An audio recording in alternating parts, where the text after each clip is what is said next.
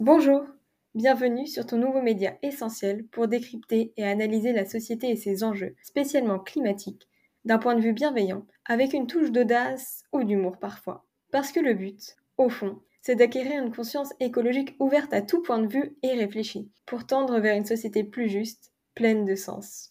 Dans ce nouvel épisode, nous allons nous pencher sur l'impact positif que beaucoup attendent de l'élection de Lula, particulièrement sur la place des indigènes en Amazonie, indispensable mais aussi menacée. Le 20 octobre dernier, le candidat de gauche est élu avec à peine 51% des voix. Cette élection est pour beaucoup l'aube d'un espoir, celui de sauver l'Amazonie, mais aussi les peuples autochtones dont la survie est aujourd'hui hautement menacée. Ces peuples, estimés à une centaine en Amazonie, dont une grande partie au Brésil, vivent reliés à leur environnement. Leur mode de vie ainsi que leur culture dépend de la biodiversité, c'est-à-dire de la forêt, des savanes et des rivières. Ils permettent de sauvegarder ces écosystèmes en basant leur économie même sur la forêt et ses ressources, ainsi que sur des pratiques artisanales respectueuses de l'environnement. Or, le changement climatique les affecte directement, tout comme la destruction de leurs habitats. Leurs réserves protégées diminuent, les pressions des compagnies pétrolières ou extractrices d'or dessinent leurs habitats et polluent les fleuves, tandis que les maladies se propagent alors que ces peuples isolés sont extrêmement vulnérables, n'ayant aucune immunité face à ces maladies auxquelles ils n'auraient jamais dû faire face sans mentionner la violence subie par les défenseurs des droits humains et membres des communautés autochtones, qui s'explique en grande partie par la pression qu'exercent les protagonistes des activités économiques destructrices. Ainsi, on estimait en 2020 que le Brésil était en troisième position des pays dans le monde où ont lieu le plus d'assassinats de défenseurs des droits humains. Encore cette année, des activistes ont été assassinés, exécutés pour s'être battus pour les droits des peuples indigènes.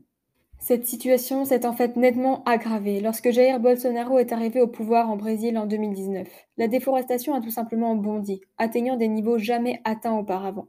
On estime qu'entre 2018 et 2021, la déforestation de la plus grande forêt tropicale du monde a augmenté de 70%, avec plus de 34 000 km de forêt disparue, soit une surface plus grande que la Belgique. Le poumon de la Terre est en train de se transformer en un puits de carbone, et c'est plus qu'alarmant. Bolsonaro a joué un grand rôle dans ce désastre, promouvant la déforestation à des fins agricoles, notamment pour l'élevage de bovins et la culture de soja destinée à les nourrir. Il a également bloqué le fonds amazonien, qui finançait de plus d'un milliard de dollars des projets de préservation de la forêt primaire. Quant aux indigènes, leurs droits ont été largement entravés. L'ancien président a refusé de créer de nouveaux territoires afin de préserver les habitats et coutumes des peuples autochtones. Il a même défendu l'ouverture des terres indigènes à l'exploitation industrielle. Quant à l'Agence gouvernementale brésilienne pour les affaires indigènes, ses fonds et moyens d'action ont été considérablement réduits durant son mandat.